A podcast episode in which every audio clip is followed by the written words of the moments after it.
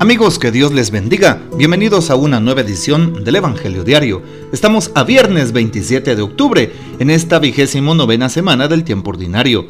Para hoy recordamos y celebramos en la liturgia de la iglesia a San Frumencio. ¿Quién fue San Frumencio? Fue el primer obispo misionero de Etiopía, natural de Tiro, y criado por sus padres en la fe cristiana y en santas costumbres. Siendo todavía muy joven quedó huérfano y encomendado con su hermano Edesio a la tutela de un tío suyo que se llamaba Meropio, filósofo de Tiro. Es considerado uno de los más grandes misioneros cristianos. Se conoce también su vida como aquel que amaba a las ciencias. Pidamos pues la poderosa intercesión de San Frumencio. Para hoy tomamos el texto bíblico del Evangelio según San Lucas capítulo 12, versículos del 54 al 59. En aquel tiempo Jesús dijo a la multitud, Cuando ustedes ven que una nube se va levantando por el poniente, enseguida dicen que va a llover, en efecto llueve. Cuando el viento sopla del sur dicen que hará calor, y así sucede. Hipócritas, si saben interpretar el aspecto que tienen el cielo y la tierra, ¿Por qué no interpretan entonces los signos del tiempo presente? ¿Por qué, pues, no juzgan por ustedes mismos lo que les conviene hacer ahora? Cuando vayas con tu adversario a presentarte ante la autoridad, haz todo lo posible por llegar a un acuerdo con él en el camino, para que no te lleve ante el juez. El juez te entrega a la policía y la policía te meta en la cárcel. Yo te aseguro que no saldrás de ahí hasta que pagues el último centavo. Palabra del Señor, gloria a ti Señor Jesús. Qué bonita la primera lectura de hoy, en donde San Pablo nos explica precisamente cómo luchamos, cómo batallamos a diario contra el mal y el pecado. Todos tenemos nuestras propias luchas y batallas. Por eso no podemos juzgar al prójimo, ya que cada uno tiene sus propias luchas tiene sus propias pruebas, sus propias tentaciones. Y por eso hoy debemos orar por aquellos que están pasando pruebas.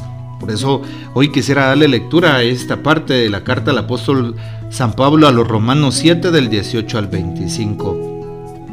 Sé bien que yo sé que nada bueno hay en mí, es decir, en mi naturaleza humana deteriorada por el pecado, dice San Pablo Puedo querer hacer el bien, pero no puedo realizarlo, puesto que no hago el bien que quiero, sino el mal que no quiero. Y si hago lo que no quiero, ya no soy yo quien lo hace, sino el pecado que habita en mí. Más adelante descubre algo también San Pablo, que en su realidad, cuando quiere hacer el bien, se encuentra con el mal, y cuando en lo más íntimo de su ser le agrada la ley de Dios, percibe que en su cuerpo hay una tendencia contraria a su razón. Bueno, hoy pidámosle al Señor que lo libere, que nos libere de todo mal, que, que, libere nuestros corazones de todo aquello que esté apegado al mundo, a las cosas de este mundo, y que de esa manera podamos ser libres en el Señor. Así es, que podamos hacer el bien y sin esperar nada. Pidámosle al Señor esa gracia. Así es, la gracia de hacer siempre el bien.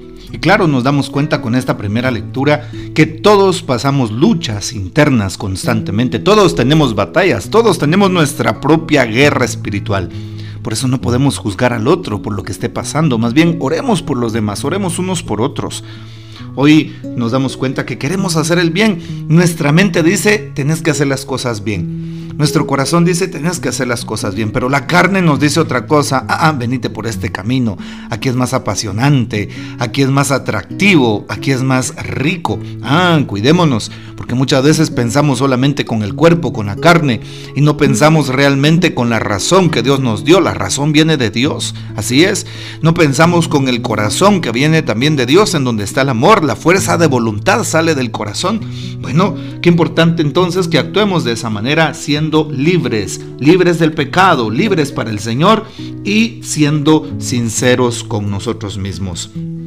Terminemos con el Evangelio de San Lucas 12, en donde el Señor nos hace una invitación, ¿verdad? A que si logramos reconocer los signos de los tiempos, cuándo va a llover, cuándo va a ser calor, verano, y no logramos no logramos discernir realmente cuando viene el mal y el pecado, cuando estamos a punto de caer, tenemos esta relación del Evangelio con la primera lectura, entonces no tiene sentido, dice el Señor. Si ustedes tienen la seguridad de eh, juzgar los signos del tiempo presente, los signos del, del, ambiente, entonces ¿por qué no nos juzgamos? ¿Sí? Eh, todo aquello que nos convenga o no nos convenga. Porque muchas veces no nos detenemos a pensar eso. Si yo cometo este pecado, el resultado será aquello, la consecuencia será aquella nefasta. No, lo primero que hacemos es eh, pensar en, en, el placer que aquel pecado va a causar. Y estamos hablando de cualquier tipo de pecado. Por eso no pensemos nada más en, en eso pasajero y efímero que nos ofrece el mal a través del pecado. Pensemos en sus consecuencias, pensemos en todo lo que nos quita, nos roba, nos roba la paz, nos roba la relación con nosotros mismos, la relación con Dios o incluso con los demás. Sí, muchas veces. Por eso hoy le pedimos al Señor que nos ayude a permanecer siendo personas libres. Libres para Cristo, libres de toda atadura, libres del pecado. ¿Qué dice el Papa en su meditación de hoy? Los signos de los tiempos, así la titula. La expresión los signos de los tiempos consiste en discernir el sentido de los, de los hechos presentes para proyectar un futuro. Es algo que hacemos a diario cuando nos preguntamos por el sentido de las situaciones y las circunstancias.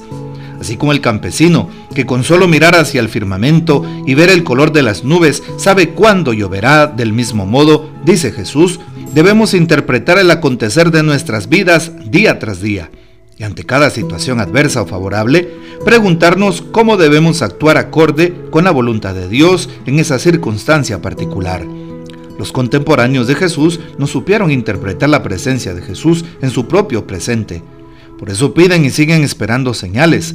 Ojalá no nos pase igual a nosotros para que veamos la acción de Dios en nuestros días. Bueno, pues ahí está la reflexión del Papa que nos ayuda a ser más conscientes de nuestra realidad y a tratar de hacer cada día la opción por Cristo Jesús, la opción por el reino. Dejemos por un lado nuestras pasiones muy humanas e impongamos nuestra virtud, la virtud del dominio de sí, porque es uno de los frutos del Espíritu que están contenidos en Gálatas, capítulo 5, 22. Que el Señor nos bendiga, que María Santísima nos guarde y que gocemos de la fiel custodia de San José. La bendición de Dios Todopoderoso, Padre, Hijo y Espíritu Santo descienda sobre ustedes y permanezca para siempre. Amén. Comparte este audio y hasta mañana.